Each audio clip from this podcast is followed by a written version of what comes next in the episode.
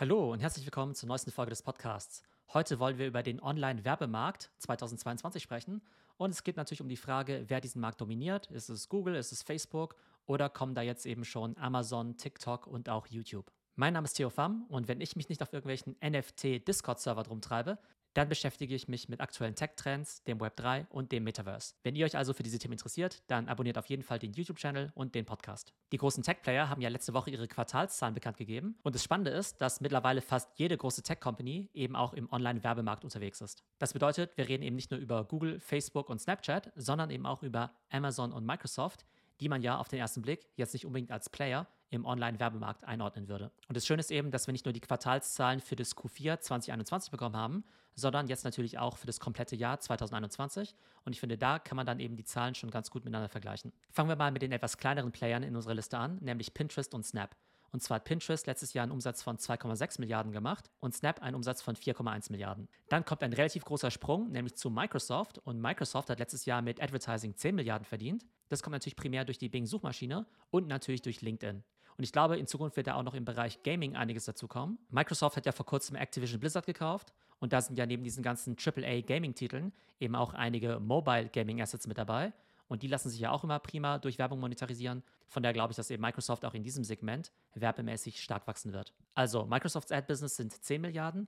Dann kommt wieder ein ziemlich großer Sprung zu YouTube. Und die haben letztes Jahr 28,8 Milliarden Umsatz gemacht. Und YouTube ist natürlich jetzt schon gigantisch groß, aber ich glaube, die haben mehr oder weniger unendliches Potenzial, weil ja gerade junge Menschen, Gen Alpha, Gen Z, aber eben auch Millennials, ja de facto mit YouTube aufgewachsen sind und für die ja quasi YouTube das Synonym für Fernsehen ist. Und der Content, den die ganzen Content Creator auf YouTube hochladen, der wird ja auch immer besser. Von daher gibt es eigentlich ein unendliches Inventar, das YouTube dann eben auch als Werbung vermarkten kann. Ich persönlich habe ja YouTube Premium abonniert, also für 10 Dollar im Monat muss ich mir eben auch keine Werbung anschauen. Ist für mich natürlich besonders wichtig, weil ich A, viel YouTube schaue, beziehungsweise YouTube ja auch als Podcast-Player benutze, um eben nebenbei die Inhalte zu hören.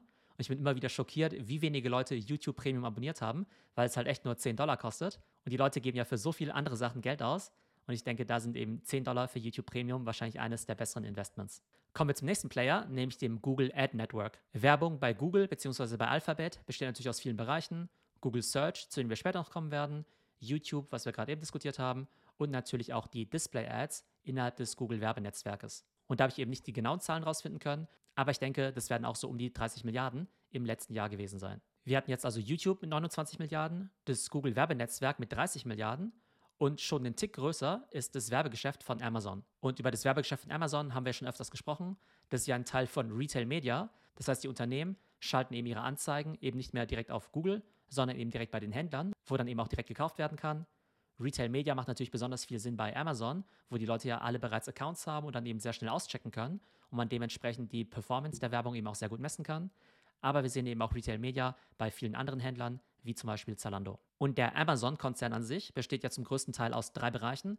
Natürlich einmal der Retail- und E-Commerce-Bereich, der Cloud-Bereich mit Amazon Web Services und dann eben auch die Amazon Media Services, eben alles, was mit dem Thema Werbung zu tun hat. Und wir wissen ja, dass der ganze Retail- und E-Commerce-Bereich sehr umsatzstark ist, aber sehr margenschwach. Der Bereich Amazon Web Services, also Cloud Computing, ist ja der profitabelste Teil von Amazon. Aber ich denke, dass das Thema Media, also Werbung bei Amazon, schon sehr bald einen ähnlichen Stellenwert erreichen wird wie das Cloud-Business, weil der Bereich eben auch sehr stark wächst und ich vermute mal auch sehr profitabel ist. Jetzt hatten wir also dieses Dreiergespann von YouTube, Google Werbenetzwerk und Amazon, alle bei etwa 30 Milliarden.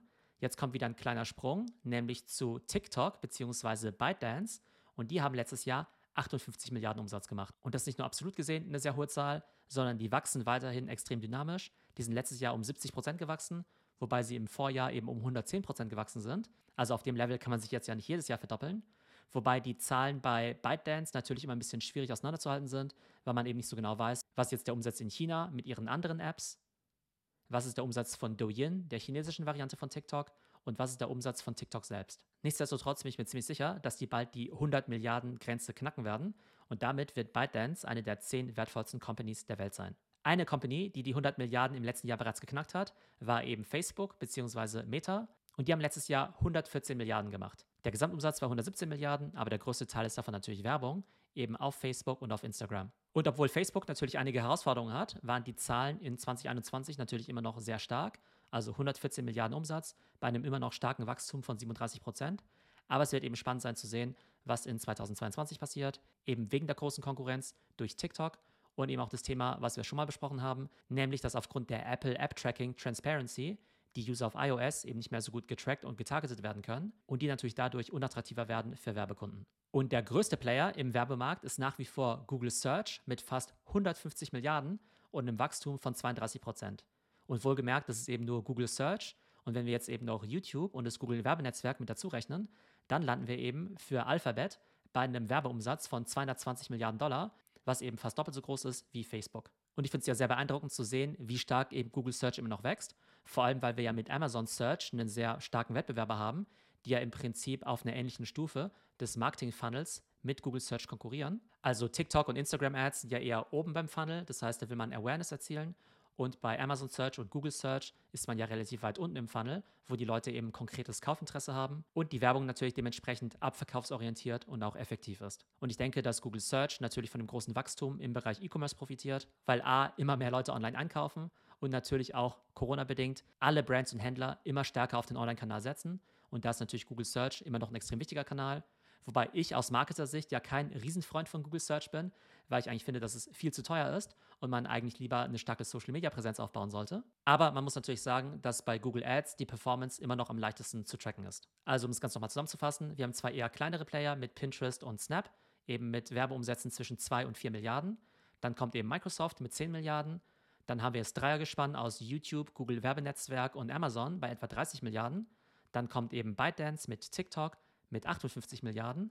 Dann kommt eben Facebook bzw. Meta mit 114 Milliarden und dann eben Google Search mit 150 Milliarden. Und ich persönlich glaube ja, dass es viele Zielgruppen sind, für die Podcast-Marketing und auch Influencer-Marketing die allerbesten und effektivsten Werbekanäle sind. Und Apple hatte ich ja noch gar nicht aufgelistet, aber Apple ist natürlich auch ein großer Player im Werbemarkt, weil die natürlich indirekt sehr stark von Google profitieren. Und zwar ist es ja so, dass die Google-Suchmaschine voreingestellt ist im Safari-Browser. Und dafür zahlt Google ja jedes Jahr an Apple über 10 Milliarden Dollar. Das ist eben auch in der Google-Bilanz ausgewiesen als Traffic Acquisition Cost. Das heißt, obwohl Google diese starke Position hat, müssen die trotzdem irgendwo für den Traffic bezahlen, nämlich indem sie eben jedes Jahr über 10 Milliarden an Apple überweisen.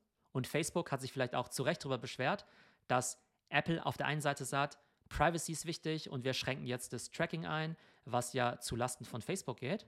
Und auf der anderen Seite verdient Apple natürlich trotzdem prächtig an Werbung, indem sie mit Google kooperieren. Aber für Google und Apple ist das natürlich eine Win-Win-Situation, Apple verdient über 10 Milliarden jedes Jahr an Werbung, ohne eine eigene Suchmaschine bauen zu müssen. Und Google hat eben exklusiven Zugriff auf die ganzen iOS-User, die sich natürlich super monetarisieren lassen. Also, das war meine Analyse zum aktuellen Stand im Online-Werbemarkt.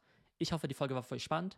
Falls ja, würde ich mich natürlich freuen, wenn ihr das YouTube-Video liked bzw. den Podcast bewertet. Ich hoffe, es geht euch gut und bis zum nächsten Mal.